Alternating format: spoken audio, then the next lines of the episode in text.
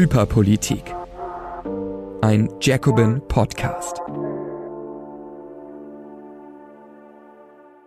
Kanonen und Butter sind Schlaraffenland. Eine denkwürdige Berlinale, pöbelnde Bauern und 80 Cent Stundenlohn für Geflüchtete. Das alles und viel mehr in der heutigen Folge von Hyperpolitik. Das ist ein Jacobin-Podcast. Mein Name ist Ines Schwertner und ich spreche jede Woche in Hyperpolitik über hochpolitisierte Zeiten ohne politische Folgen. Und diese Woche ist wieder extrem vollgepackt. Es liegt wirklich nicht an mir. Ich versuche mich immer thematisch einzugrenzen und dann sammle ich die Zitate der Woche und äh, Themen und dann kommt einfach immer mehr dazu. Aber erst einmal, äh, bevor wir einsteigen in diese Folge, wollte ich mich für die vielen Kommentare und Rückmeldungen zu der letzten Folge bedanken. Die war insofern ein bisschen besonders, als dass mehr Leute als sonst äh, sie angeklickt haben weil ich selbst auf einen YouTube-Zug aufgesprungen bin. Und natürlich ähm, macht es so ein bisschen den Widerspruch auf. Ähm, du machst eine populistische Zuspitzung über ein Video, das Populismus kritisiert. Ich, mir ist der Widerspruch schon bewusst.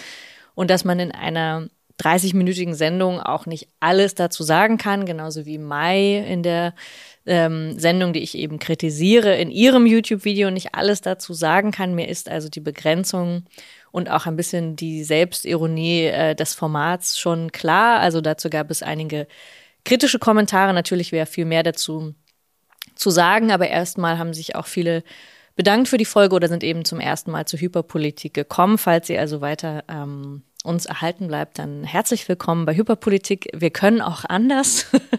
ähm, nein, es geht tatsächlich einfach immer jede Woche um Themen, die den Diskurs beherrschen und wir versuchen immer ein Stück weit dahinter zu schauen. Und ich versuche eine Mischung zu machen aus ähm, vorbereiteten Themen, aber ich lese nicht von einem äh, Skript ab und gleichzeitig sind es manchmal mehrere verschiedene Themen und die Gedanken entwickeln sich. Ich, ich bemühe mich um Stringenz, das haben auch einige angemahnt ähm, und bemühe mich dazu, auf den Punkt zu kommen, aber tatsächlich spreche ich ja mit mir selber und das ist morgens um acht in einem Kreuzberger Keller äh, manchmal einfacher und manchmal schwieriger, je nach äh, Thema auch immer ad hoc die richtigen Worte zu finden. Insofern äh, seht es mir nach, es ist eben morgens sehr, sehr früh. Aber ähm, genug der Vorrede, steigen wir ein in die Themen der Woche. Ein ähm, spezielles Zitat, das bei Maybrit Illner gefallen ist. Es gab nämlich eine Runde bei Maybrit Illner denkwürdig mit ähm, Christian Lindner und Clemens Füst, einem, ja, manche würden vielleicht sagen Top-Ökonom, das heißt aber in der Bundesrepublik gar nichts. Das bedeutet einfach nur, dass Ökonomen von verschiedenen Instituten, seien sie arbeitgebernah oder auch gewerkschaftsnah, ähm, ihre Meinung sagen. Jedenfalls Clemens Füst ähm, ist eher als, ich würde ähm, jetzt mal ganz nonchalant sagen, einer der neoliberalen ähm, Vordenker und Ökonomen. Insofern saßen zwei Neoliberale in der Runde. Christian Lindner hat ja in der Runde sowieso schon gesagt, ähm, man müsste einfach, äh, also wir müssen einfach Sozialkürzungen hinnehmen, das war eh schon klar. Und Clemens Füst hat dann eigentlich noch einen draufgesetzt, nämlich wörtlich sagte er Kanonen und Butter. Es wäre schön, wenn das ginge, aber das ist Schlaraffenland. Das geht nicht. Jetzt ist die Aussage Kanonen und Butter, ich sag mal so, also es ist klar, worauf das anspielt, Kanonen, Aufrüstung, Butter, der Bedarf des täglichen Lebens, ist es etwas vorbelastet. Wir wissen nicht, ob Clemens Füß das bewusst war oder nicht. In jedem Fall ist es eine Redewendung, die auch schon ähm, Goebbels oder Hess zum Beispiel, also Nazis, ähm, schon verwendet haben in ihren Propagandareden um auf die Kriegswirtschaft einzustimmen, um zu sagen, beides gleichzeitig geht nicht, beziehungsweise wir müssen in die Kriegswirtschaft investieren, um Butter zu haben. Also das ganze Thema Aufrüstung und ähm, Lebenshaltung ist äh, natürlich eins, das jetzt auch nicht komplett neu ist. Jedenfalls Clemens Füst hat das ähm, bewusst bedient, um zu sagen, beides gleichzeitig kann man nicht haben. Dann hat ähm, Kaspar Schaller, ein Kollege von der Taz, geschrieben, ähm, was ich sehr äh, klug fand, nämlich äh, dadurch, dass die Debatte schon so ausgerichtet ist auf Kanonen und Butter, man kann es nicht haben, ist klar, das hatte ich in der letzten Woche auch schon gesagt. Die beiden Bereiche werden real gegeneinander ausgespielt und der Sozialstaat wird als etwas gesehen, was man leider manchmal haben kann, manchmal nicht haben kann. Und Kaspar Schaller schreibt, man darf nicht vergessen, dass der Sozialstaat keine milde Gabe ist, sondern ein Mittel, die Verhandlungsmacht der arbeitenden Mehrheit gegenüber den Bossen zu stärken. Darum hassen die Lindners und Füst den Sozialstaat und deswegen benutzen sie jede Ausrede, um ihn anzugreifen. Der russische Angriff auf die Ukraine ist da eine willkommene Gelegenheit. Und genauso ist es, das ist das, was ich auch schon in der letzten Woche gesagt hatte, aber das hat es jetzt nochmal sehr verstärkt, dass Terrain, auf dem man überhaupt sprechen kann über den Sozialstaat, wird verschoben, indem man eben spricht, also wenn du jetzt dafür bist, dass das Bürgergeld erhöht wird, bist du denn nicht auch für Waffen für die Ukraine?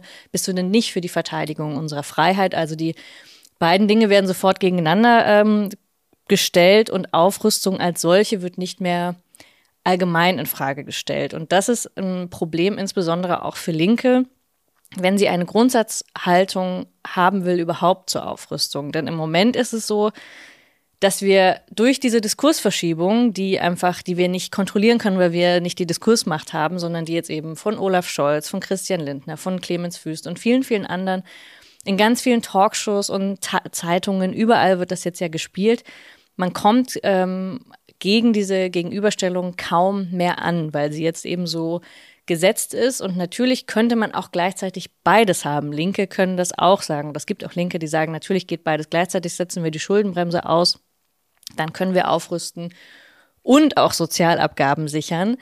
Das sagen auch die Grünen zum Beispiel. Das Problem dahinter ist eben, dass man dann ganz grundsätzlich das Aufrüsten nicht mehr hinterfragt als alleiniges Mittel in ähm, dem Krieg überhaupt zu agieren. Und das ist also so ein Problem, das wird uns auch die nächsten Monate definitiv verfolgen, dass das Terrain komplett verschoben wurde und dass eine prinzipielle antimilitaristische Haltung oder eine Haltung gegen das Aufrüsten immer schwieriger sein wird, weil wir eher noch in die Defensive geraten, um überhaupt diese Sozialausgaben ähm, in irgendeiner Weise zu retten.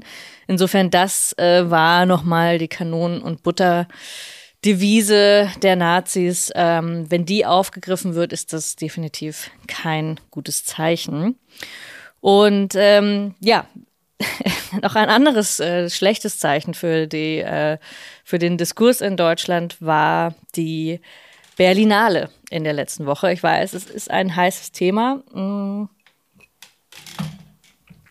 Ich habe auch länger überlegt, ob ich was dazu sagen soll. Es hat mich ein bisschen erinnert an die Anfänge von Hyperpolitik. Da haben ja Nils und ich immer so einen inneren Deal gehabt, dass wir einerseits über Kulturkämpfe sprechen und dann wieder über die richtigen Themen. Und ich wollte Kulturkämpfe eigentlich eher jetzt vermeiden, wo ich hier so alleine spreche. Aber in diesem Fall, glaube ich, ist es mehr als nur ein Kulturkampf, auch wenn es natürlich um Kultur geht. Die Berlinale ist eben ein internationales Filmfestival, das in Berlin ausgerichtet wird und es kam zu einem Eklat, wie man einigen Zeitungen entnehmen konnte. Sie haben das als Eklat bezeichnet. Was ist passiert? Zwei ähm, Künstler, zwei äh, Dokumentarfilmer, beziehungsweise ein Dokumentarfilmer jüdischer Abstammung und ein Dokumentarfilmer oder beziehungsweise ein Kollege, den er mitgebracht hat, ähm, palästinensischer Abstammung, gewinnen einen Preis auf dieser Berlinale, also für eine Doku, No Other Land. Die dreht sich um die Besatzung in äh, Palästina und ähm, der Eklat drehte sich jetzt nicht etwa um die Doku selbst, an der es ist eine Dokumentation erstmal so nichts Anrüchiges ist, aber sie haben eben diesen Preis gewonnen und Yuval Abraham, der ähm, israelische Künstler, der die Doku gedreht hat, hat eben seinen äh, palästinensischen Kollegen dabei gehabt und sie haben beide eine Dankesrede gehalten und er hat in dieser Rede eben auch für ähm, seinen Kollegen Basel Adra gesprochen und eben gesagt, Basel kann nicht wie ich ähm, sich wehren, kann nicht wie ich sprechen. Wir müssen den Krieg beenden und auch diese Besatzung beenden. Und er hat das Wort Apartheid in diesem Zuge gesagt. Und jetzt ähm, hat sich, haben sich sowohl Politiker als auch viele Journalistinnen und Journalisten auf diesen Begriff Apartheid gestürzt und gesagt, das ist ähm, antisemitisch. Die Rede war antisemitisch. Das hat also so die Runde gemacht, wenn man jetzt eben die Rede nicht gesehen hat, ähm, hätte man denken können, um Gottes Willen, was hat der Mann da gesagt? Also wie immer, das Ganze wird natürlich sehr, sehr hoch gepusht auf Eklat bei der Berlinale, Antisemitismusvorwurf und so weiter. Ähm, das heißt, es ging überhaupt nicht mehr um die, um die Doku selbst oder eben auch um die Kritik, die er da geäußert hat, was aber daraus geworden ist in dieser Spirale der ja, Eskalation, muss man sagen, ähm, ist, dass der ähm, Yuval Abraham und seine Familie so stark jetzt von ähm, Rechten auch in Israel bedroht wurde oder dass er Todesdrohungen bekommen hat, weil eben dieser ähm, Diskurs so hochgeputscht war, dass äh, er selber wiederum in Gefahr gebracht wurde. Also das Ganze hatte dann auch reale ähm, Konsequenzen. Es sind ja nicht immer einfach nur Artikel, ähm, die geschrieben werden, sondern zum Beispiel eben auch Marco Buschmann, der Justizminister der FDP, hat gesagt, also dass äh, Antisemitismus auf der Berlinale geht nicht. Und dieser Eklat berührt jetzt so zwei Punkte, die, glaube ich, typisch geworden sind für die Art von ähm, Diskurs, die wir da in den letzten Monaten erleben. Das eine ist, es handelt sich um ein Kunstfestival oder ein Kulturfestival und es handelt sich um freie Meinungsäußerung eines unabhängigen, äh, einer unabhängigen kulturellen Institution. Natürlich, die findet in Berlin statt und äh, die Stadt Berlin ist auch sozusagen der, ähm, der Ausrichter, aber nichtsdestotrotz ist das ähm, ein internationales Festival, zu dem internationale Gäste kommen und natürlich bleibt internationale Politik nicht ganz aus. Und es ist auch kein Geheimnis, dass ähm, andere internationale Künstler zum Teil eine viel schärfere Kritik an Israel haben als die deutsche Kunstszene. Das ist auch erstmal nicht verwunderlich und man weiß das eben auch. Und man könnte vielleicht ahnen, wenn es zu einem Kunstfestival kommt und es wird so ein Film ähm, geehrt, der sich um diese ähm, Besatzung dreht, ist es eigentlich vorprogrammiert, dass so etwas kommt. Und jetzt geht es natürlich nicht darum, das vorher politisch irgendwie anders zu ähm, zensieren oder so, aber man weiß eben so ein bisschen, was kommt und man kann mit einer gewissen Sensibilität auch damit umgehen. Und man muss eben sagen, es gibt dann eine kulturelle freie Meinungsäußerung, die eben nicht politisch qualifiziert werden kann. Oder wenn Politiker sich dann dazu äußern, dann ähm, sollten sie vielleicht schon in Frage stellen, wenn sie in Sonntagsreden von eben einer freien Kultur ähm, sprechen und von demokratischer Äußerung, dass sie das natürlich nicht danach beschneiden können und eben nicht entscheiden können, was dort gesagt wird, welche Kritik geäußert wird, welche nicht. Selbst wenn man sich über den Begriff Apartheid streiten kann und streiten kann, ob er angebracht ist, ist es erstmal äh, die freie Meinungsäußerung ähm, des Künstlers, der sie gesagt hat, der ist ein israelischer Künstler und ähm, das einerseits ernst zu nehmen, wäre, glaube ich, eine Frage und zu sagen, okay, es ist, Kultur ist eben nicht frei von politischer Parteinahme. Das ist auch so, es ist ein politischer Ort.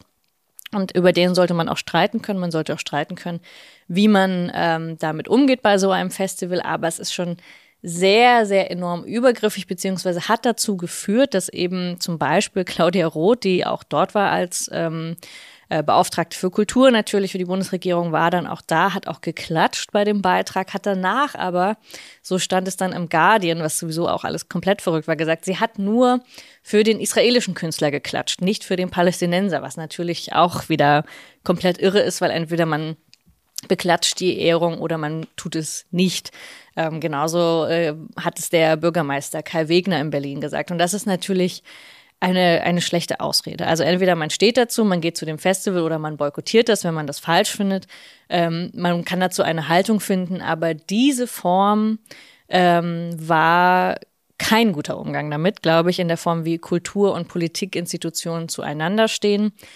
Das Zweite, und das macht es eben auch zu einem hyperpolitischen Phänomen, würde ich sagen, dass ähm, Journalistinnen, Politiker, Künstlerinnen sind ja so eine Diskurselite für sich, sagen wir mal so. Das hatten wir auch schon häufiger ähm, hier bei Hyperpolitik, dass es sich also um ein, ein Phänomen, um eine, eine Diskussion handelt, die in einem abgeschlossenen Raum in, ähm, im Feuilleton stattfindet oder eben ähm, in politischen Beiträgen, aber komplett davon ablenken, was real an Gewaltverhältnissen passiert. Also man jazzt es hoch mit Extrembegriffen, das ist antisemitisch, vielleicht kann man noch sagen, wenn man es ein bisschen runterdampft, es ist anti-israelisch, der Künstler wird angegriffen, es ist alles enorm fokussiert auf eine Aussage, aber nicht auf die Gewaltverhältnisse dahinter. Also weder wird noch über die Dokumentation selbst gesprochen, das wäre ja das Mindeste, dass man sich mit dem Kunstwerk vielleicht auch auseinandersetzt, ähm, und nicht nur mit dieser einen Aussage des Künstlers, sondern sich mit dem Gesamt ähm, auseinandersetzt. Und dahinterliegend noch viel, viel größer mit dem Krieg selbst. Also, dass die Opfer des Krieges, die Zehntausenden Flüchtenden, Kinder, die äh, sich von äh, Tiernahrung ernähren, äh, die verhungern mittlerweile, dass ähm, es nicht mehr auf den Angriff geht auf Flüchtlingslager, dass es nicht mehr über diplomatische Bemühungen oder die Bemühungen geht, den Krieg einzufrieren. Also alles diese Dinge, die eigentlich darunter realpolitisch passieren, dass die überhaupt nicht mehr stattfinden, dass es nicht mehr geht um die Opfer, Freunde, Familie, der, also Angehörige der Geiseln, der Hamas. Es geht nicht mehr um den Hamas-Terror. Es geht auch nicht mehr darum, wie könnten sie befreit werden oder wie könnte der Krieg beendet werden. Es ist alles versumpft sozusagen alles, was real gerade passiert, versumpft unter dieser eigentlich Diskursdecke, dass sich viele Politiker oder auch Journalistinnen offenbar mehr darum sorgen, wie ein Begriff verwendet wird von einem Künstler, als tatsächlich zu berichten über die realen existierenden äh, Dinge, die dort passieren. Und das ist wirklich eine vermutlich auch ein bisschen spezifisch deutsche, aber nichtsdestotrotz wirklich eine Besonderheit, dass man sich sehr um sich selbst, um die eigenen Kulturinstitutionen, eben letztlich um diesen Diskurs dreht, ähm, anstatt wirklich über die, die Verhältnisse und da die Gewaltverhältnisse. Denn dass dieser Künstler auf der Bühne etwas gesagt hat, mit dem ich nicht einverstanden sein könnte, ist bei weitem nicht so viel Gewalt, wie sie dort tatsächlich passiert. Und ich glaube, um dieses Verhältnis wieder klarzukriegen, war das ein ähm, oder sich das bewusst zu machen, ist sehr, sehr schwierig, wenn man sich die, ähm, wenn man sich jetzt die Nachrichten in dieser Woche angeguckt hat, hat man wirklich gemerkt, dass es um, um die wirklichen Verhältnisse nur noch sehr, sehr wenig geht und die Opfer dadurch zum Schweigen gebracht werden und der israelische Künstler auch noch zusätzlich ähm, tatsächlich zum Bedrohten geworden ist. Und das ist ein absolut äh, Paradox, was man in der letzten Woche ähm, beobachten konnte. Und ähm, Apropos Gewaltverhältnisse, also es ging munter weiter. Es sind wirklich auch so einfach dystopische Nachrichten, mit denen man, äh, mit denen man einfach auch gar nicht rechnet. Wir hatten vor einigen Wochen, ähm, habe ich darüber gesprochen, was es bedeutet, wenn ähm, die CDU zum Beispiel gegen die AfD antritt. Und im Saale-Orla-Kreis in Thüringen war das ja so, dass ein CDU-Landrat, der Herr Herrgott, sich durchgesetzt hat gegen den AfD-Kandidaten. Und da gab es viel Erleichterung, so, puh, ähm, jetzt hat sich nochmal gerade so der von der CDU durchgesetzt, ein Glück. Und ich habe damals schon gesagt, okay, man muss sich das konkret angucken, was die Person dann macht. Denn es ist nicht grundsätzlich gut, ähm, einen anderen Kandidaten als äh, jemanden von der AfD zu unterstützen. Es hat sich jetzt in dem Saale-Orla-Kreis insofern bewahrheitet, als dass der CDU-Landrat einfach straight AfD-Politik betreibt. Und zwar hat er als einer seiner ersten, ähm, einer seiner ersten Politiken, die er umsetzt, hat er angeordnet, dass Geflüchtete ähm, gemeinnützige Arbeiten zu verrichten haben. Wenn sie das nicht tun, dann droht ihnen, äh, drohen ihnen Sanktionen. Und diese Arbeiten, das sind ähm, vier Stunden, ähm, die äh, geleistet werden sollen, bekommen 80 Cent Stundenlohn. Also, ähm, wie soll ich sagen, das ist ja nicht einfach nur ähm, nicht einfach nur kein Mindestlohn, sondern das ist natürlich einfach eine krasse Überausbeutung. Das macht, wenn man also vier Stunden am Tag arbeitet, 64 Euro Monatsgehalt, 64 Euro Monatsgehalt ab März auf einer Bezahlkarte. Also es ist wirklich alles dystopische, was man sich vorstellen kann, kommt zusammen. Ein CDU-Landrat setzt eigentlich die Politik um, die sich die AfD wünscht. Und das ist eine Mischung aus Überausbeutung der Arbeitskraft, eine Mischung aus einfach ähm, von oben herab ähm, die Leute zu gängeln durch äh, Sanktionen. Das kennen ähm, arbeitslose Hartz-IV-Empfänger auch schon äh, sehr, sehr lange. Die Maßnahme der Sanktionen ist sehr, sehr stark. Ähm, Und eben gleichzeitig, dass es ab März auf einer Bezahlkarte überwiesen wird. Auch das Thema ähm, hatten wir hier schon, was eben gleichzeitig auch noch ein Freiheitsentzug insofern ist, als dass den einzelnen Personen abgesprochen wird, dass sie ähm, frei darüber entscheiden können, indem sie zum Beispiel einfach ein Konto haben und sich Bargeld abheben können, frei darüber entscheiden könnten, wie sie mit ihrem Geld umgehen, sondern dass durch diese Bezahlkarte eben auch geregelt werden könnte, theoretisch. Das forderte auch Markus Söder aus Bayern, dass er gesagt hat, bestimmte Dinge dürfen dann nicht gekauft werden, also eben keine Zigaretten oder Alkohol oder ähnliches. Das heißt, dass der Staat dann auch entscheidet, was darüber gekauft wird und man eben nicht irgendwo einfach hingehen könnte und kaufen will, was man will. Also diese Dinge kommen alle jetzt zusammen in dieser ähm, Nachricht aus dem Saale Orla-Kreis und ähm, ja, man kann eben erkennen und das ist eigentlich, das sind die realen Gewaltverhältnisse, von denen ich auch eben gesprochen habe. Es kommt eine Form von Rassismus zum Ausdruck, ähm, die sich aber auch sofort übertragen lässt. Also man merkt das auch in dem Diskurs. Natürlich sagen alle ja ähm, gegen die Geflüchteten, ähm, da wir wollen sie zum Arbeiten bringen und so weiter. Das ist schon extrem paternalistisch bis eigentlich rassistisch. Und das Ganze wird sofort gedreht auf, das könnten wir auch machen für alle anderen, die jetzt nicht arbeiten gehen wollen. Das heißt, man drückt den Wert der Arbeit sowieso auf ein Minimum. Also man muss es wirklich bei 80 Cent pro Stunde muss man fast von Zwangsarbeit sprechen, weil wenn dir sonst Sanktionen drohen, natürlich nimmst du das an. Anstatt, und das hatten wir auch in der Folge mit Helena ähm, Steinhaus nochmal sehr deutlich, wenn ihr das nachhören wollt, anstatt eigentlich die Befähigung der einzelnen Menschen ins Zentrum zu stellen und zu sagen, natürlich wollen Menschen an dem Gemeinwesen teilnehmen. Wenn man ihnen nicht die Möglichkeit gibt, durch Sprachkurse oder ähnliches teilzunehmen, dann sollen sie so schnell wie möglich arbeiten gehen können. Das können auch einfache Tätigkeiten sein. Darum geht es nicht. Es geht darum, wie wird sie entlohnt und das muss für alle gleich sein. Es kann nicht sanktioniert werden, sondern es muss die freie Betätigung der Menschen unterstützt werden, dass sie sich tatsächlich in das Gemeinwesen einbringen können, dass sie Freiheiten haben, auf dem Arbeitsmarkt zu sein und überhaupt an der Gesellschaft teilzunehmen. Diese Form ist exakt das Gegenteil. Sie baut eben nur auf Zwang und Sanktionierung und feiert das als Integration. Also es ist wirklich so eine, ähm, ja, eine Maßnahme, die insofern tatsächlich ähm, populistisch im schlechten Sinne ist. Also sagt, wir integrieren Menschen in den Arbeitsmarkt. Das bedeutet eigentlich nur, wir integrieren Menschen in einen nicht nur Niedriglohnsektor, sondern einen Niedrigstlohnsektor, in eine zwangsarbeitsähnliche Situation. Ähm, und feiern das ab und sorgen dafür auch noch, bereiten den Boden dafür, noch viel, viel mehr Menschen auszubeuten. Eben nicht nur Geflüchtete, sondern darüber hinaus alle, die Arbeit ansonsten verweigern.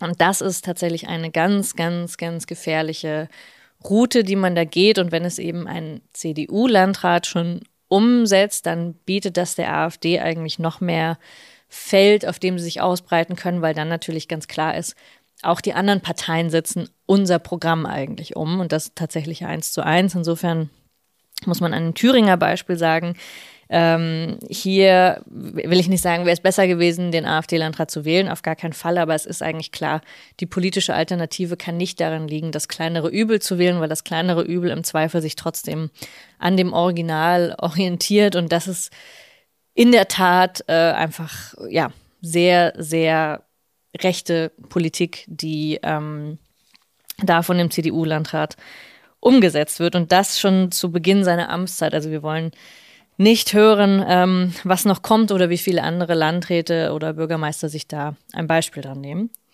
Mm.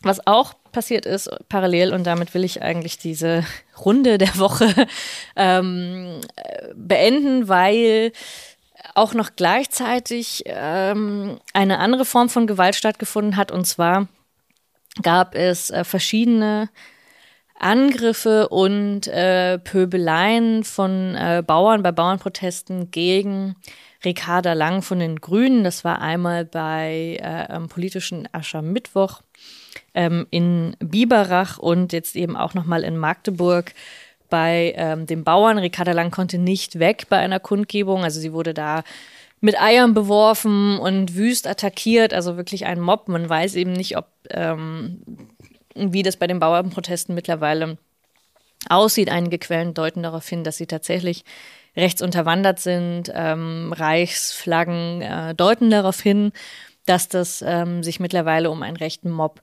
handelt in manchen Teilen der Republik, dass der Bauernverband die Kontrolle darüber verloren hat. Also es ist eine Eskalation der Situation und sie richtet sich äh, dezidiert, das zeigen auch Angriffe auf Büros ähm, der Grünen, auch auf Linke, aber hauptsächlich auf die, auf die Grünen, ähm, zeigt, dass jemand wie Ricarda Lang real in Gefahr ist. Und Disclaimer an dieser Stelle, natürlich ist nichts legitimiert, diese Form von ähm, politischer Gewalt, aber man muss, glaube ich, so ein bisschen dahinter gucken, welche Prozesse passieren da ähm, parallel und wie geht man auch in der Politik damit um, weil man ja offensichtlich merkt, also das ist der Zusammenhang mit dem Saale-Orla-Kreis, weil man merkt, die, die Verhältnisse in der Politik werden gewaltvoller. Und jetzt gibt es gleichzeitig Massenproteste, auf deren ähm, Welle die Grünen auch ein Stück weit mit surfen und sagen, wir sind ja eigentlich ähm, die Guten gegen äh, gegen die Rechten und wir haben ja den richtigen Protest, aber es gibt eben gleichzeitig auch noch diese Bauernproteste und die stören ein wenig, weil sie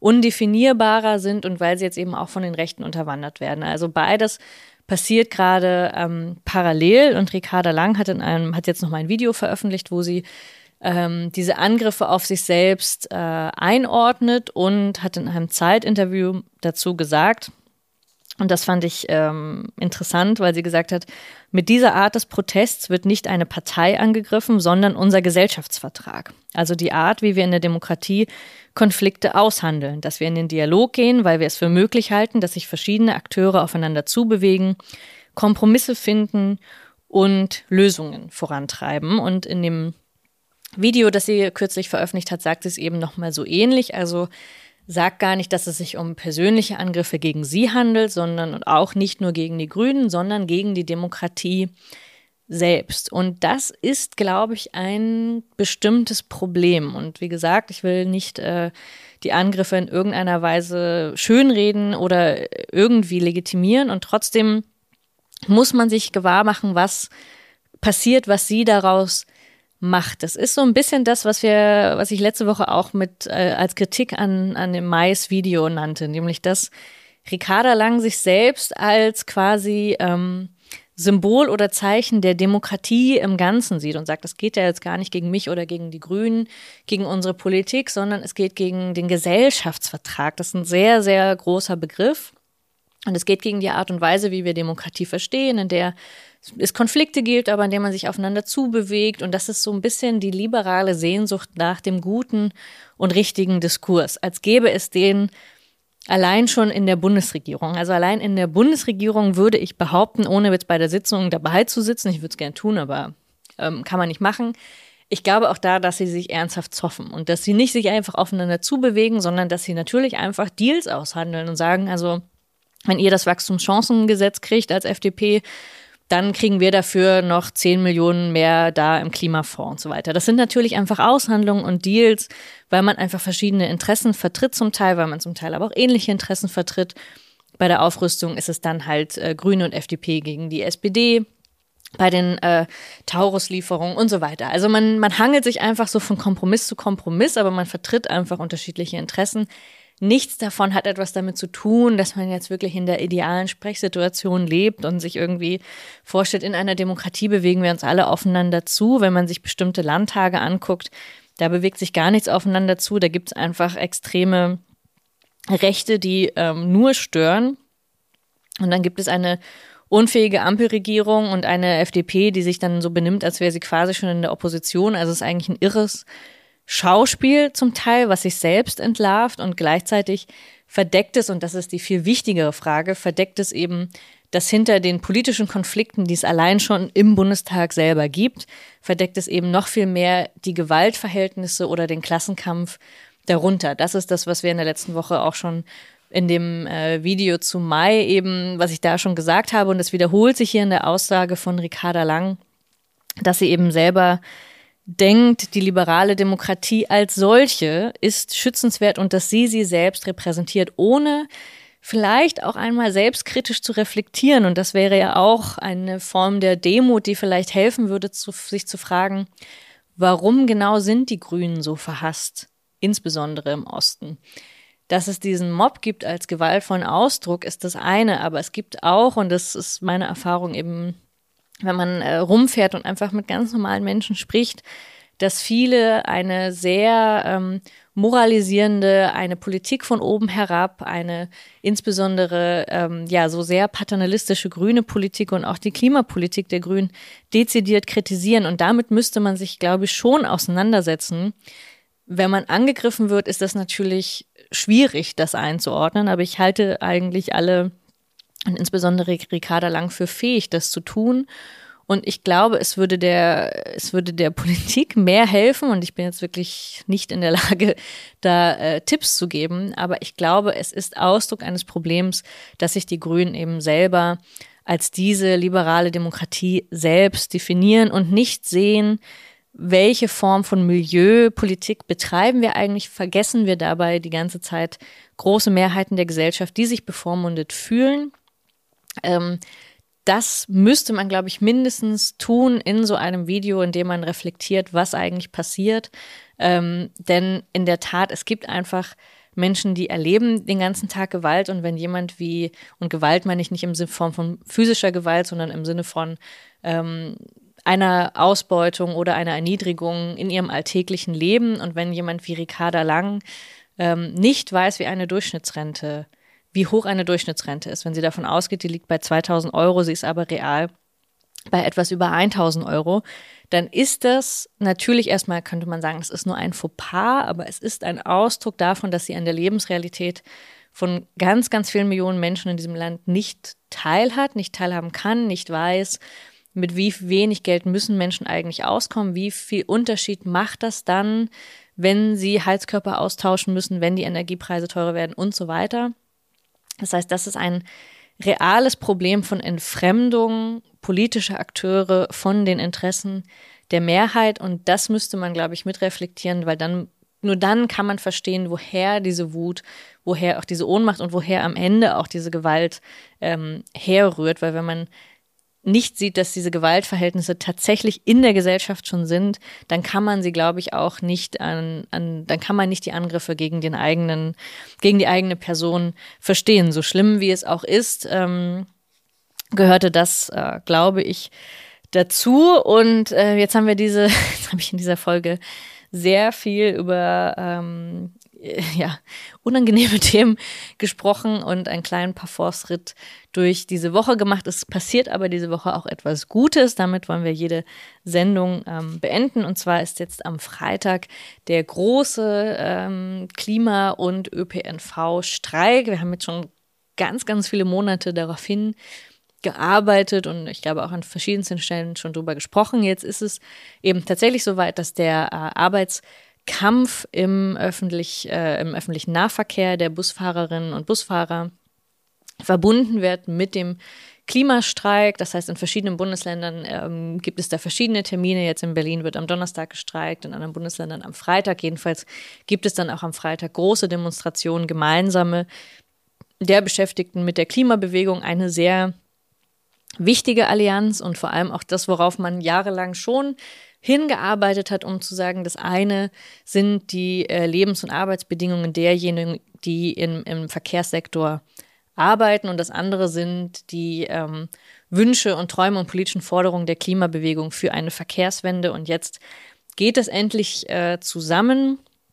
Und man muss dazu sagen, der ähm, reale Hebel ist der Arbeitskampf selbst, also nicht vergessen, es, ist, es sind die Beschäftigten selbst, die vor allem den Machthebel haben, etwas anderes zu erkämpfen, aber die politische Bewegung drumherum gibt dem Ganzen noch eben nicht nur viel mehr Aufmerksamkeit, als es wahrscheinlich sonst niemals hätte, aber gibt ihm eben auch eine politische Forderung nach Investitionen in den öffentlichen Nahverkehr und hebt damit diesen Arbeitskampf, diesen genuin ökonomischen Kampf, hebt ihn auf eine politische Bühne, die er sonst nicht bekommen hätte. Und das ist eben genau äh, das Spannende daran. Und darüber hinaus ist es auch, glaube ich, für beide Seiten sehr wohltuend, dass sie miteinander in Kontakt kommen und dass es nicht als abstrakte Forderung Klimabewegung und Gewerkschaften, das wir schon seit Jahren irgendwie vor uns hergetragen haben, was aber nicht so viel bedeutet hat, wenn man das so abstrakt sagt, ist es immer richtig, aber es bedeutet eben nichts, wenn man gemeinsam auf die Straße geht, wenn man gemeinsam streikt, wenn man gemeinsam auch Schilder malt, also es können wirklich ganz banale Dinge sein, dann gibt es eine Form von Gemeinschaft oder auch Vertrauen oder eben auch überhaupt Vertrauen in zukünftige Kämpfe, von denen wir vielleicht jetzt noch gar nicht wissen, dass es sie geben wird. Aber insofern sind diese Momente, wie jetzt der kommende Freitag, neben dem äh, den Nachrichten, die es dazu geben würde oder die Aufmerksamkeit, die man dafür bekommt für diesen einen Tag, sind diese eigentlich stabilen Beziehungen, die man aufbaut und auch diese gemeinsame politische Vereinbarung, wir stehen füreinander ein. Das ist eigentlich das Besondere und ich hoffe sehr, dass wir darauf aufbauen können. Und erstmal wünsche ich uns allen viel Spaß am Freitag. Ich werde ähm, diesen Freitag in, im Saarland sein. Keine Ahnung, wo das genau ist. Also ich fahre, werde sehr viel Bahn fahren und werde dann ähm, gegebenenfalls in der nächsten Woche darüber berichten.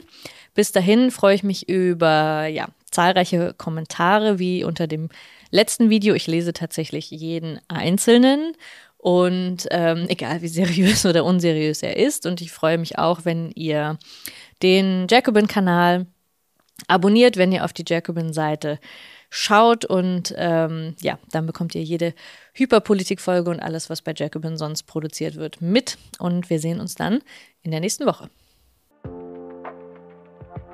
Das war Hyperpolitik. Wenn du Ines unterstützen willst, abonniere das Magazin über den Link jacobin.de slash Hyperpolitik. Vielen Dank.